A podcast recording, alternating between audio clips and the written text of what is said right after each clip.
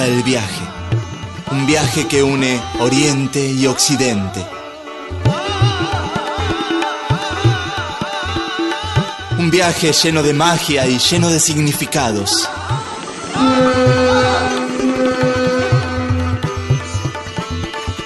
Esto es Oriente Express.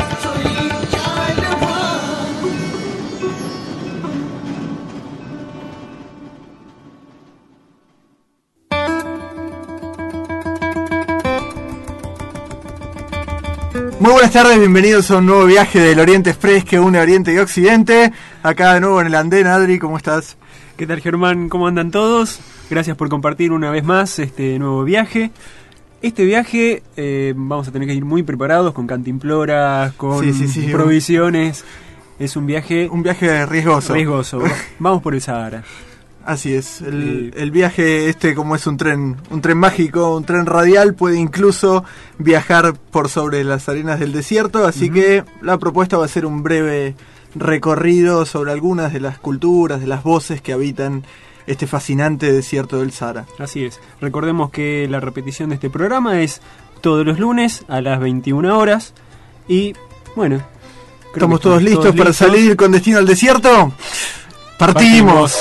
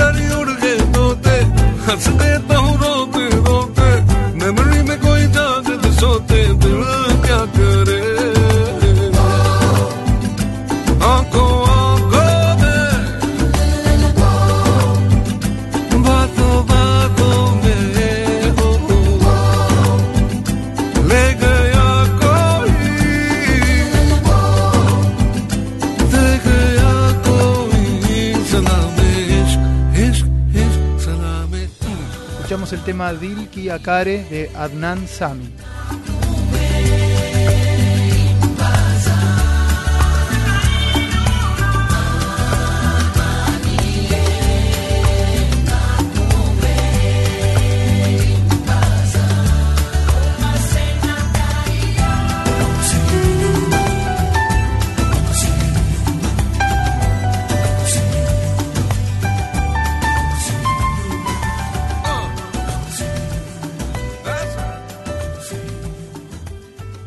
Comunicate con el Oriente Express a través del teléfono 482-3215 o a través de nuestro mail eloriente.express con doble s eloriente.express arroba gmail.com Su atención, por favor. En minutos, el Oriente Express arribará a su próxima parada. Próxima estación, Desierto del Sahara.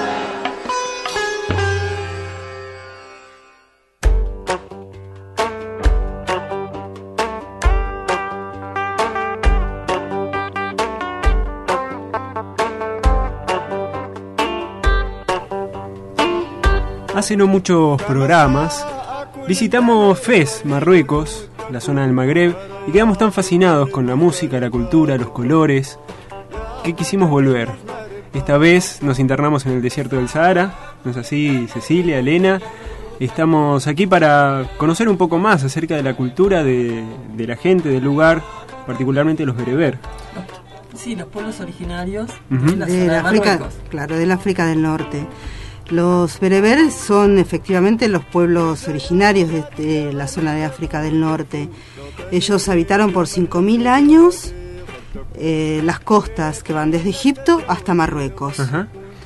Los, los árabes invadieron la zona del Magreb en el siglo en el siglo VII y por eso en, ese momento los bereber se vieron obligados a refugiarse en las zonas del Atlas, de las montañas del Atlas.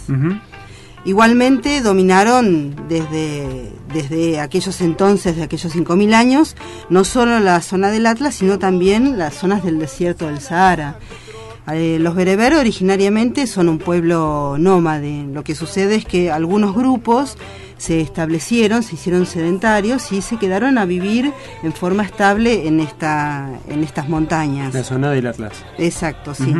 El- igualmente, la zona del desierto es una zona que han transitado a través de las caravanas, del comercio, han dominado todos los puertos y durante muchísimo tiempo han sido absolutamente los administradores de toda la zona del Magreb desde el punto de vista del comercio. Ajá. El comercio de la sal, el oro, las piedras preciosas, era este, parte de sus caravanas que estaban compuestas por cientos de camellos que atravesaban de norte a sur, de este a oeste, eh, toda la zona del, la zona del Magreb. Parecería que estamos hablando de esto de ah, una larga historia de hace mucho tiempo, pero estas caravanas todavía hoy en día se pueden seguir viendo en el Sahara.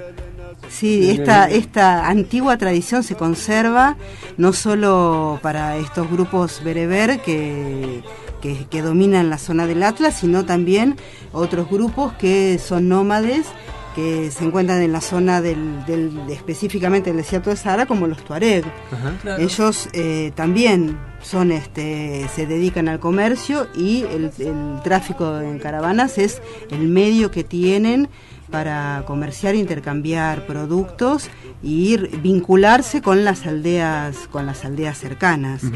En realidad los, los, los Tuareg son un millón de personas que se van moviendo permanentemente en el Sahara Occidental, eh, en Argelia, Marruecos, Libia, Malí y Níger, y se dedican sobre todo a la ganadería y a las artesanías, y hacen muy buenas este, joyas preciosas que venden.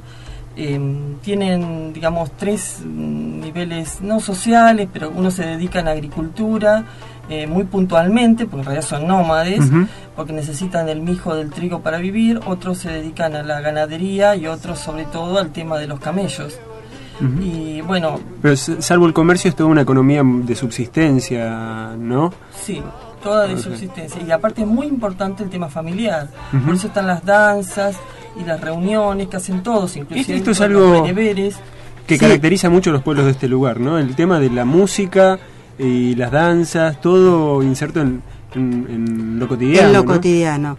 El, eh, dentro de los de los bereber se pueden encontrar no solo esto de la danza y la música, sino un como un casi un espectáculo que tiene que ver con música, con danza, con poesía, con tambores, una una danza colectiva que ellos llaman llaman el awash, Ajá. que es una, una ceremonia que se, que, es- que se oficia, digamos, en, en el, en cada pueblo que es un sí es un espectáculo coreográfico donde se intercala la poesía la música todo el pueblo participa de esto no hay una distinción ni social ni de sexo los hombres las mujeres los chicos Ajá. grandes pequeños los ancianos del pueblo todos forman parte de esto eh, tocan sus instrumentos cantan sus canciones el- Y también tienen otro objetivo, que es que en esos, est- estas reuniones eh, las mujeres, sobre todo las solteras, eh, encuentran, digamos, la posibilidad de observar a los posibles pretendientes, que posteriormente el padre hace un intercambio, si lo aceptan, muy simbólico, simbólico, eh, por camellos. Después las mujeres en realidad se dedican a la economía doméstica, son las que dominan la, la carpa de cabra, el cuero de cabra dise- disecado. Y también tengo entendido que son las que se encargan de, de montar, desmontar, de acomodar diariamente, es como todo un ritual el tema del, del- de la carpa, la tienda, que es algo, es un ámbito muy, muy cuidado, ¿no? Sí, la mujer tiene más poder porque es la que se queda en la casa. El hombre es en la tienda, perdón. La casa es entre comillas. Eh, el hombre tiene que salir o a ser guerrero, a cazar, o a vender, o a comerciar. Lo que hace también que ese poder se transmita en el momento que un hombre se quiere separar de una mujer, ella se queda con todo. Con los camellos que tenía, con la carpa, así que hay que tener mucho cuidado. ¿no? Sí, el rol de la mujer en estos pueblos es súper importante, no solo desde este punto de vista económico, sino también en todo lo que se refiere a la transmisión de la cultura. Ajá. Porque es esta cosa de, del día a día, de lo cotidiano, la hace la, la transmisora de generación en generación. Los chicos aprenden eh, las canciones, las danzas, aprenden el idioma, aprenden el vínculo con la naturaleza, aprenden el vínculo en- eh, de compañerismo entre ellos y todo esto es transmitido eh, a través de la mujer. En, este- en el contexto familiar mm, no es, es, es absolutamente indispensable esto de la continuidad cultural y que se hace y que lo hace la mujer. La mujer. Sí. La mujer porque se queda todo el día en la tienda esperando, o sea, el marido está mucho tiempo fuera este, pastando, comerciando. En el caso particular de los tuareg, eh, los hombres usan tres tipos de, de digamos, de Turbante. turbante, perdón, sí, eh, según su situación de actividad. Puede ser azul, negro o blanco. Y se los conoce por los azules. Exactamente, Los se los conoce turbantes sobre todo azules. porque tapan, solo se ven los ojos, los hermosos ojos que tienen. Tienen vida muy corta, dicen, pero están felices si mueren porque se encuentran con sus ancestros y sus antepasados. Es así, una vida muy dura, muy, Pero- pero muy simple y eh, teñida por el arte, por la música, por la fiesta también y el desierto. La magia del desierto.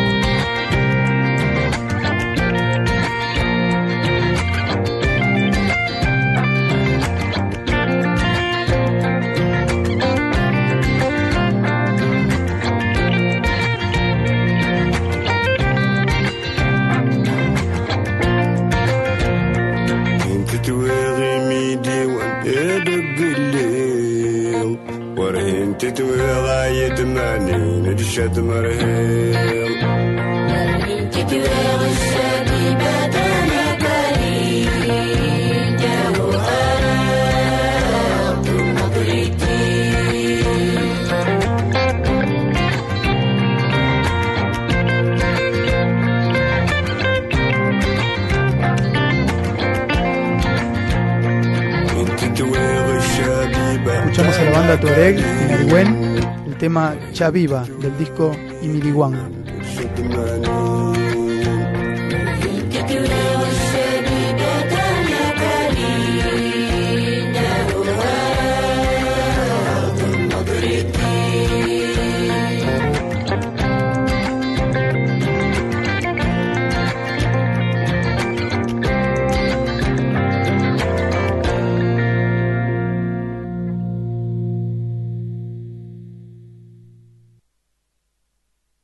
Te imaginas Marruecos? Y me imagino como con muchas callecitas, donde hay mujeres con esos vestidos que usan. Me imagino con la historia arquitectónica que tiene y con, con una cultura también muy, muy diferente.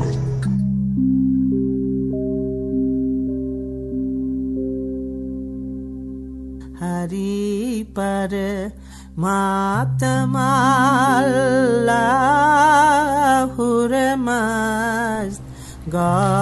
Los hombres del desierto son por definición hombres fuertes, condenados a la dureza del entorno y a la vida solitaria, tienen no obstante una compañía inseparable en el permanente recuerdo de Dios.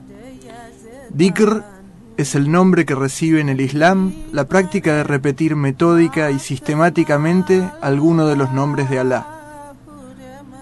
La repetición del nombre de Dios no resulta privativa de los musulmanes, sino que es compartida por las diferentes tradiciones del Oriente, que con sus matices practican cotidianamente la remembranza de Parabrahma, Alá, Elahi, Yezdan, Ahura Mazda, diferentes maneras de nombrar aquello que no puede ser nombrado, Dios.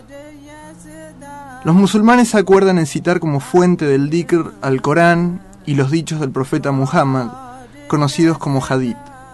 Así en un hadith recogido por Al-Bukhari y Muslim, se refiere que el profeta habría dicho a sus seguidores, ¿Quieren que les diga cuáles son las mejores de vuestras acciones, las más nobles para vuestro Señor, aquellas que los elevan a los más alto, y para vosotros mejores que gastar oro y plata en limosna, y mejor que encontrar a vuestro enemigo en una batalla para matarlo o que los mate?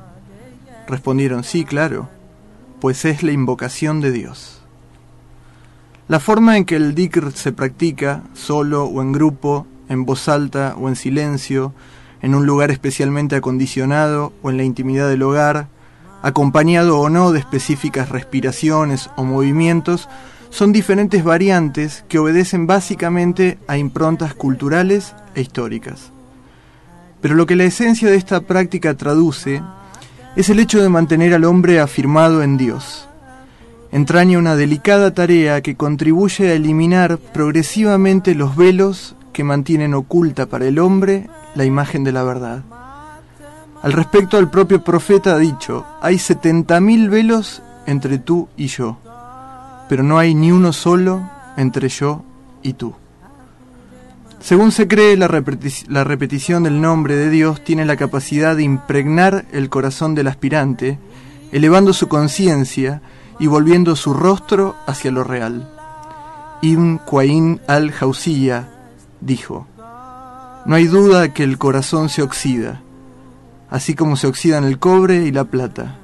Su pulido es el dhikr, que lo deja como un espejo blanco. El óxido sobre el corazón es debido a las faltas y la desatención. El pulido se realiza a través de dos acciones, el arrepentimiento y el dhikr. Si alguien tiene el corazón nublado, las imágenes se reflejarán de manera poco clara. Verá la falsedad como verdad y la verdad como falsedad. Cuando hay demasiado óxido en el corazón, el corazón se oscurece y en la oscuridad las imágenes de verdad y realidad nunca aparecen. La mejor forma de pulirlo es a través del dhikr, Alá. Hari para matamallahu remaz God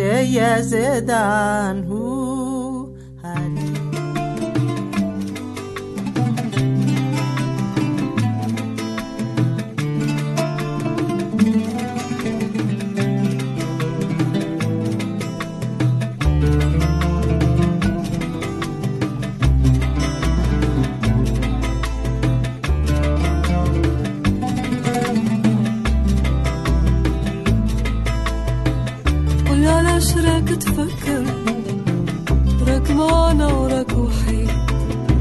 الناس زاهية في البحر وأنت غايس وراحت لبعيد. راه باين قلبك معمر راه باين ما عندك ما تزيد. اللي موالف المحال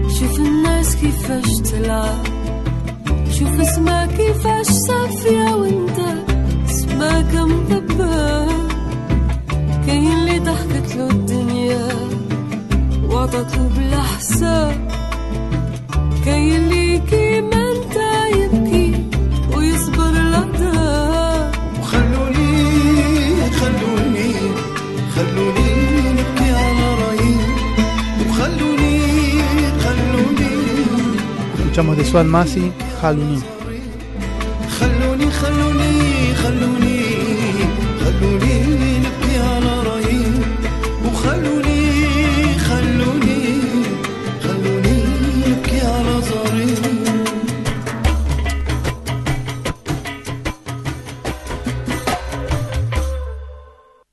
¿Cuál es para vos la diferencia entre Oriente y Occidente?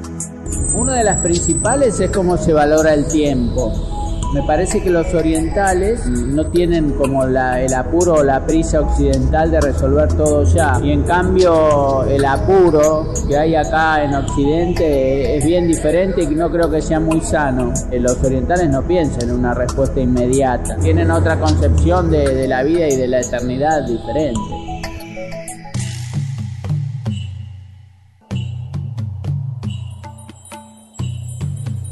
Como bien decía el oyente, una de las cosas que, que pone en cuestión a medida que uno se, se introduce con un poco más de profundidad en, en las filosofías y en las tradiciones de Oriente es un concepto totalmente distinto de lo que es el tiempo y un, y un valor, el valor que ocupa el, el factor tiempo dentro de la vida de un oriental en términos generales, parece bastante diferente al que, al que ocupa aquí, al lugar central que tiene aquí aquí en Occidente. Pero particularmente estuvimos hablando hoy del desierto y de estos pueblos nómades que como los Tuareg habitan en el desierto. Y si hay un, un paisaje que, que se presenta como casi como la contracara del tiempo, como la negación del tiempo, es ese, ese desierto inmenso, inconmensurable, monótono, que nunca cambia, donde las noches y los días se suceden, donde parece que uno, que uno perdería en cierta forma la noción del tiempo y sobre todo viviendo el tipo de vida que viven que viven estos pueblos donde no tienen un lugar fijo para vivir, donde sus necesidades básicas están reducidas a las verdaderamente básicas y donde no, no, no tienen necesidades artificiales o, o creadas por cuestiones culturales. En el desierto se puede decir que, que, que se aprende el valor de las cosas, lo, lo necesario de lo superfluo, eh, el agua, la comida, eh, la protección contra el desierto, contra los vientos y la arena. Sí, a ver. Eh, digamos que nos enseñan, o enseñan a estos pueblos, eh, digamos, a no buscar referentes afuera, sino en ese, en ese desierto que siempre parece igual y siempre es distinto porque está moviéndose, el único referente es uno mismo. ¿No es así? Sí, digamos la cantidad de, de estímulos, por lo que hemos podido leer en, en relatos, en historias, generalmente las, las historias que se conocen son de algunos tuareg o, o habitantes de esta zona que después fueron a vivir al occidente y refieren, refieren su historia, pero de cualquier manera son resultan valiosos.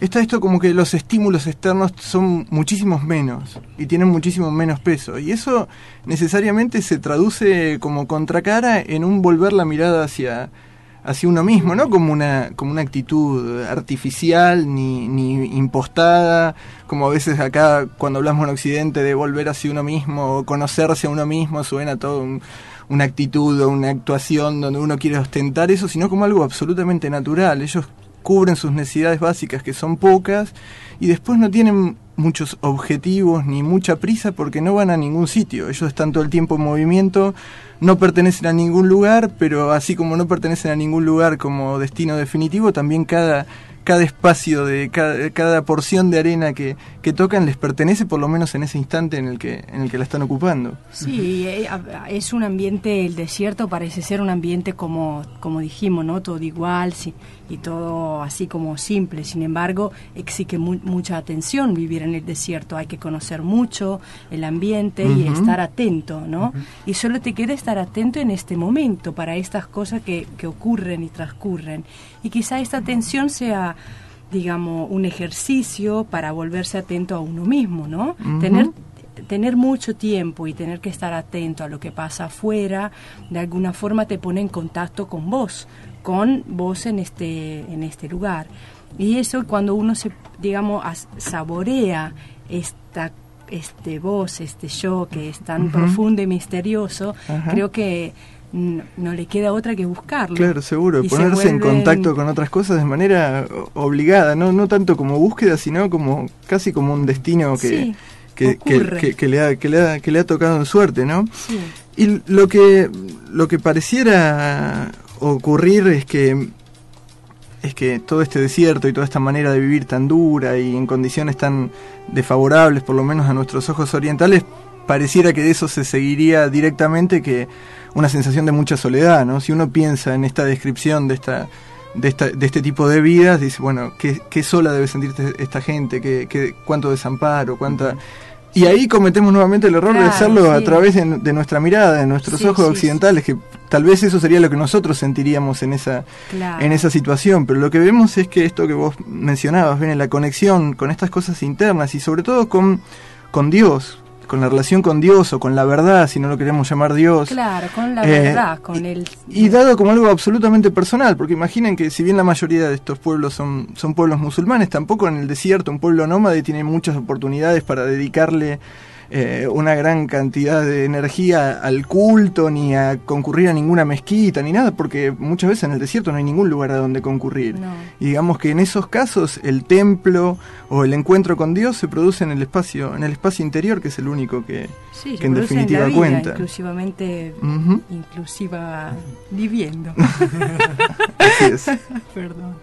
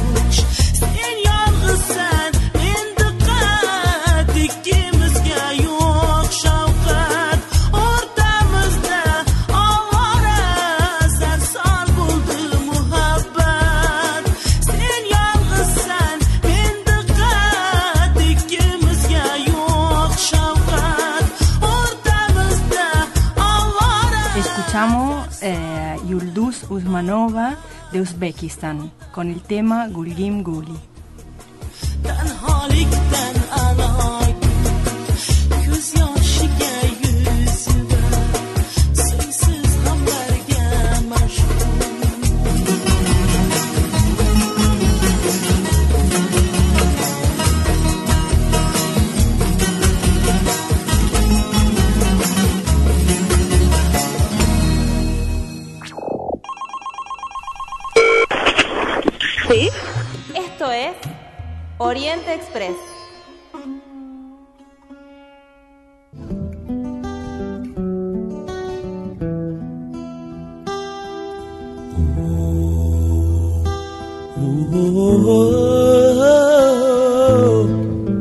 Antes decíamos, los Tuareg, este pueblo nómade bereber, está forjado y templado por la dureza del medio en el que habita, el desierto del Sahara. No tienen patria, pero tampoco tienen fronteras. Se los observa adustos y lejanos, pero practican la ley de la hospitalidad sin limitación. La ley que los rige no está escrita en ningún lado. Y como dijimos, la música es parte de su vida, como lo es el andar por el desierto. Algunas veces en las grandes urbes graban su música en estudios, pero no hacen concesiones, no componen ninguna canción para que suene a gusto de otros, ya que es la expresión de su alma.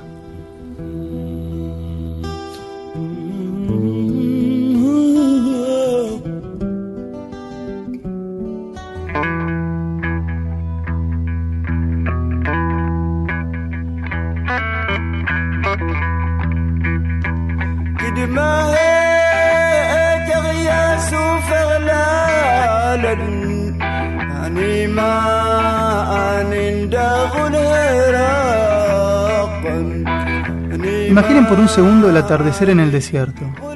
El cielo en todas direcciones, para todos lados cielo azul. Y en el horizonte tornándose en los cálidos anaranjados que recortan las dunas, ¿no? Aquí la arena comienza a enfriarse. Un grupo de tuareg, estos hombres de turbantes azules, bajan de sus caravanas, se acomodan y se sientan y desenfundan sus guitarras. Comienzan a tocar, sus letras son sencillas como su vida, como el paisaje. Pero ¿qué cantan?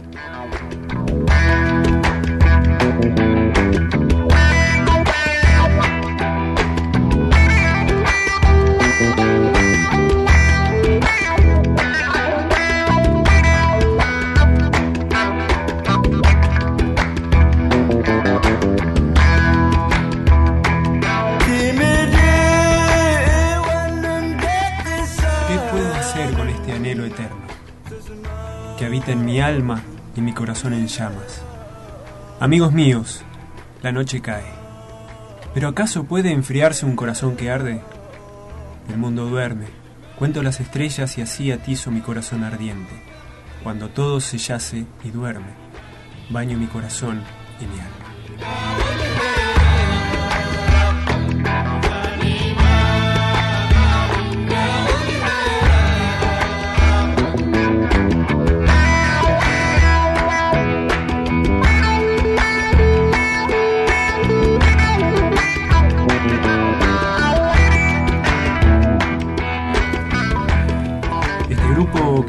Escuchando se llama Tinariwen. Y el tema se llama Azuf, del disco Amani Man. Esta es Esto, una, esto una que leíste recién es parte del tema. parte de este mismo tema. Eh, esta es, como vos contabas, una tribu de, de guerreros del desierto que aún después de haber grabado y cantado alrededor del mundo sigue siendo un- una tribu de guerreros del desierto vistiendo sus túnicas y armados solo con guitarras eléctricas y recitando un blues. Es así, es el blues que nada tiene que ver que envidiar a, B.B. King Sí, o a otros. o a John Lee Hooker. Sí. Este es el blues que nació en África, como bien dicen. Y Tinariwen, los hombres azules con alma de blues, así lo ponen.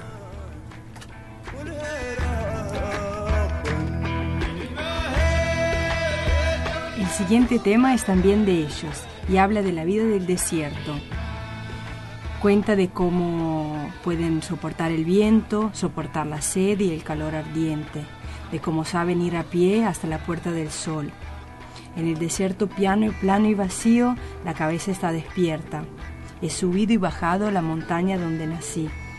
y pero saber que en qué cueva está en qué cueva se esconde el agua. Y esas son preocupaciones son sus amigas y dan a la luz la historia de la vida de ellos. ¿Y el tema cómo se llama? El tema se llama Imiriwan Afrik Teman y es del mismo disco. Ah, ini diwan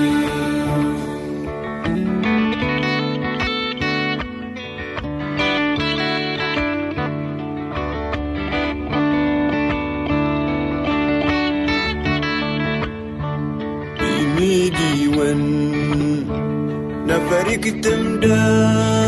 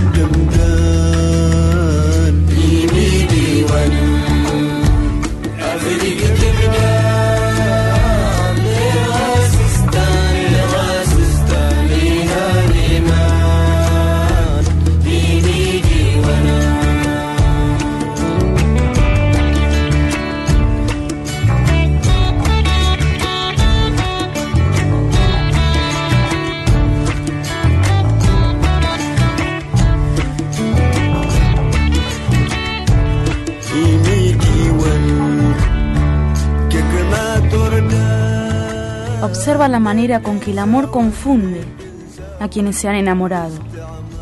Observa cómo el espíritu se entrelaza con la tierra, brindándole nueva vida. ¿Por qué te ocupas tanto de esto o aquello, de lo bueno o lo malo? Presta atención a la fusión de las cosas. ¿Para qué discurrir sobre todo lo sabido o no sabido? Fíjate cómo lo desconocido se vuelve conocido. ¿Por qué pensar separadamente acerca de esta vida o la venidera, cuando uno ha nacido a partir de la anterior? Observa tu corazón y tu lengua. Uno se siente sordo y mudo. Lo otro se expresa con palabras y señales. Observa el agua y el fuego, la tierra y el viento, enemigos y amigos al mismo tiempo. El lobo y el cordero, el león y el ciervo, distanciados pero unidos. Fíjate en la unión de esto, primavera e invierno, manifiestos en el equinoccio. Amigos, ustedes también deben combinarse, dado que la tierra y el cielo se combinan para ustedes y para mí. Sean como la caña de azúcar, dulce y silenciosa. No se impliquen con palabras amargas mi amado, crece a partir de mi corazón. ¿Cuánta más unión podría existir?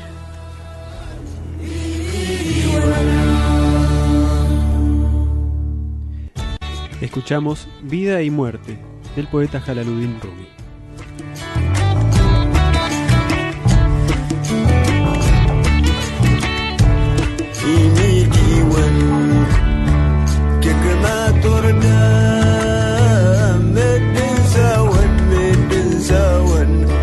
tempérament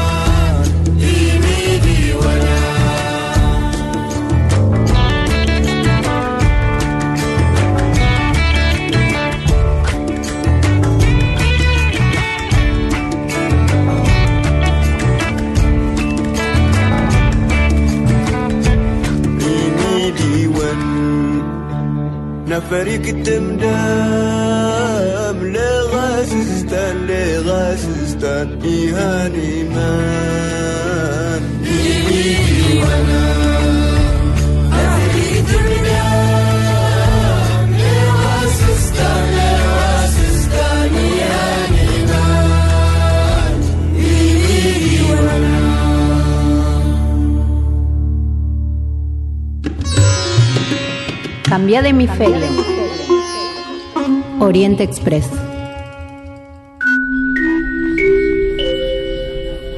Último llamado al vagón comedor. Las recetas más exquisitas del Oriente ya están servidas.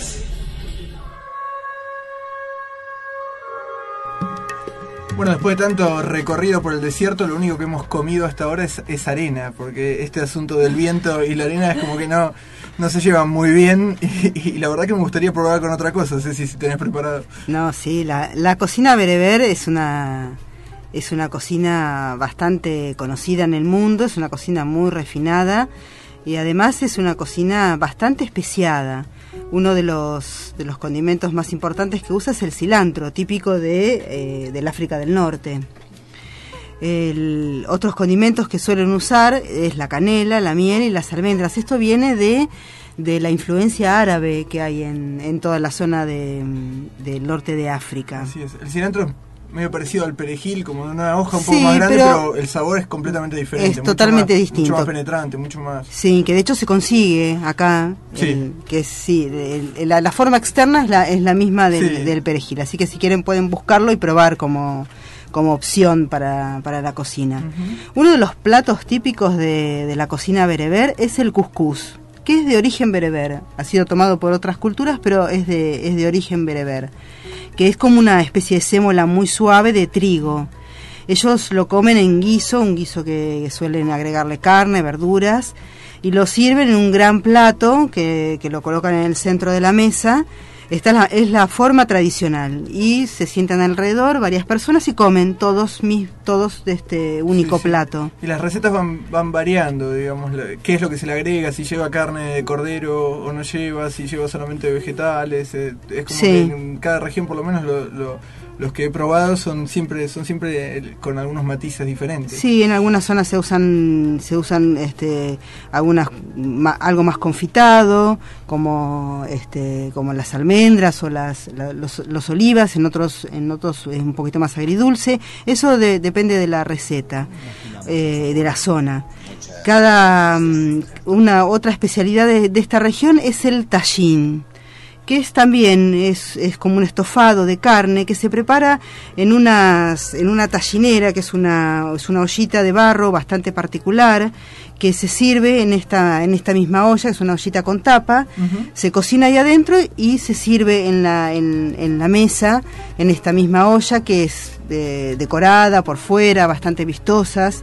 Y estos esta el tallín este estofado también eh, puede ser de pollo, eh, hay algunas recetas bastante como sofisticadas, un pollo con limón confitado y olivas, este, eh, ciruelas, pasas y sésamos, agridulces con almendras, miel y canela. O sea, no, no se privan de nada. Sí, sí, sí. En la época del Ramadán se cocina una sopa bastante particular que se llama arira. Es una... Recordemos, Ceci, que en la época del Ramadán la, la, la dieta de los musulmanes tiene unas, Mm. digamos, sufre unas severas restricciones. Sí. Eh, los musulmanes no pueden ingerir ningún alimento, ni siquiera tomar agua desde el, desde el momento de la salida del sol hasta que el, hasta que el sol se pone y después incluso en el momento de- en que se puede ingerir alimentos, bueno, es recomendable que sean alimentos lo más ligeros posibles, digamos, observar en la medida que se pueda, no un ayuno de un mes porque no sería posible No pedirle a- imposible, a, a todo sí. el mundo eso, pero pero sí que los alimentos sean lo más ligeros que, Claro, que por se e- pueda. Por eso esta sopa se, de Es- Ramadán se popularizó tanto, ¿no? Sí, es una, es una sopa bastante espesa que se prepara con lentejas, garbanzos, le suelen agregar algunas verduras, eh, como apio, tomate, A cebollas, a veces carne, sí, pero eh, la, la acompañan, la suelen acompañar con dátiles, pero eh, no- normalmente es esto, es una, es una sopa, es una sopa espesa que se come sobre todo en esta época, y como es así bastante nu- nutritiva, es una sopa que también se toma en los meses de, de mucho frío. El- la- lo, lo que hay para, para comer de postre es bastante especial Sí, porque sí, tiene eh, influencias de la cocina árabe. Son muy delicadas todas las confituras y además la forma en que se presentan eh, son realmente muy muy muy agradables para la vista también los platos, Sí. sobre todo estos platos dulces y estos postres. con esta masa afilada bastante Sí, sí. especial y delicada, productos como la miel, las almendras, los pistachos suelen armar este postrecitos eh, súper dulces, muy bien presentados, muy suaves y que se acompañan con con hay que bajar toda esta comida con algo, Sí. así que con una bebida nacional que es el té eh, verde acompañado con menta.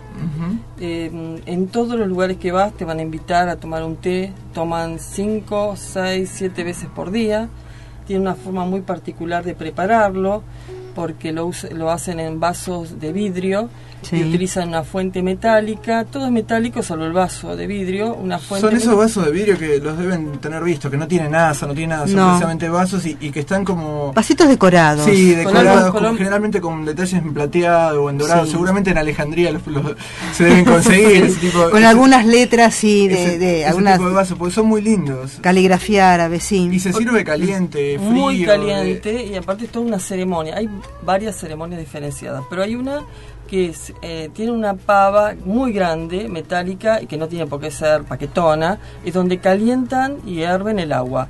En otra tetera, paquetona, pasan eh, el agua y le van poniendo té, lo baten y lo sirven en ese vaso. Lo vuelven a poner nuevamente en la primer tetera, vuelven a ponerlo a calentar en la anterior. Tienen todo un procedimiento que es como una especie de depuración del té. Y lo sirven levantando bien alto el, vas- el, el brazo, tirando de esa tetera para que salga mucha espuma. Cuanto más espuma, mejor es el té. Y después el té va acompañado por cosas normalmente dulces, como dijo Cecilia, y también hace unos crepes de harina de maíz con pastas de almendras y van comiendo y tomando. Y un, digamos, una ceremonia interesantísima es la de los Tuareg, porque hoy hablamos de este, de este, de este estos- pueblo. Mm. Claro, de esta particularidad de uno de los bereberes, que son los Tuareg, que anteriormente se tomaban tres tés. Primero, en la antigüedad, eh, para los anfitriones. Segundo, para uno mismo. Y el tercero era para Alá. Y actualmente se toman igual, pero en base a las emociones. Uno para el amor fuerte, uno amargo para la vida y uno muy dulce como la muerte, porque ellos consideran que es suave pasaje para unirse con sus antepasados. Así bueno, que, así que ya saben, los, los amantes de, de las gastronomías del mundo tienen seguramente en estos países del, del norte de África un destino un montón de cosas ricas. muy valioso para Sí. visitar.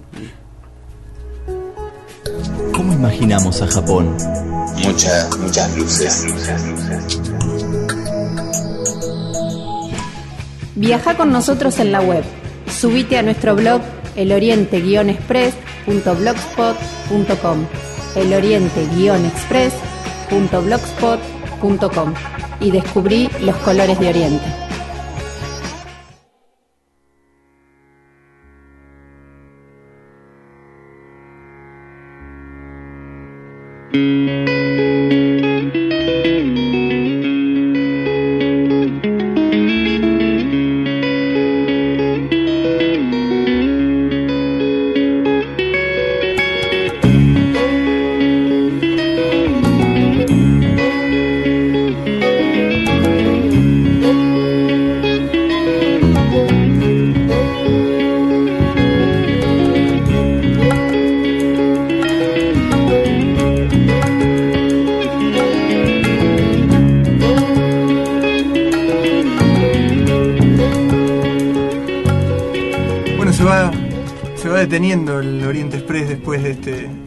Viaje por el, por el desierto del Sahara y por algunos aspectos de la, de la cultura tuareg. La invitación es a que nos vuelvan a escuchar el próximo miércoles en un nuevo, en un nuevo viaje, en un nuevo destino de este Oriente Express y que recuerden que también el programa tiene una repetición los días lunes en el horario de las 21. Nos despedimos. Adiós.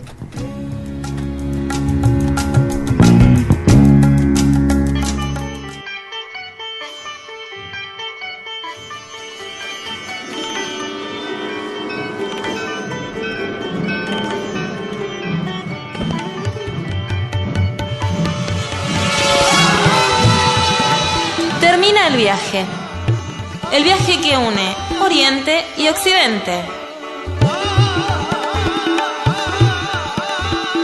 Un viaje lleno de magia y lleno de significados.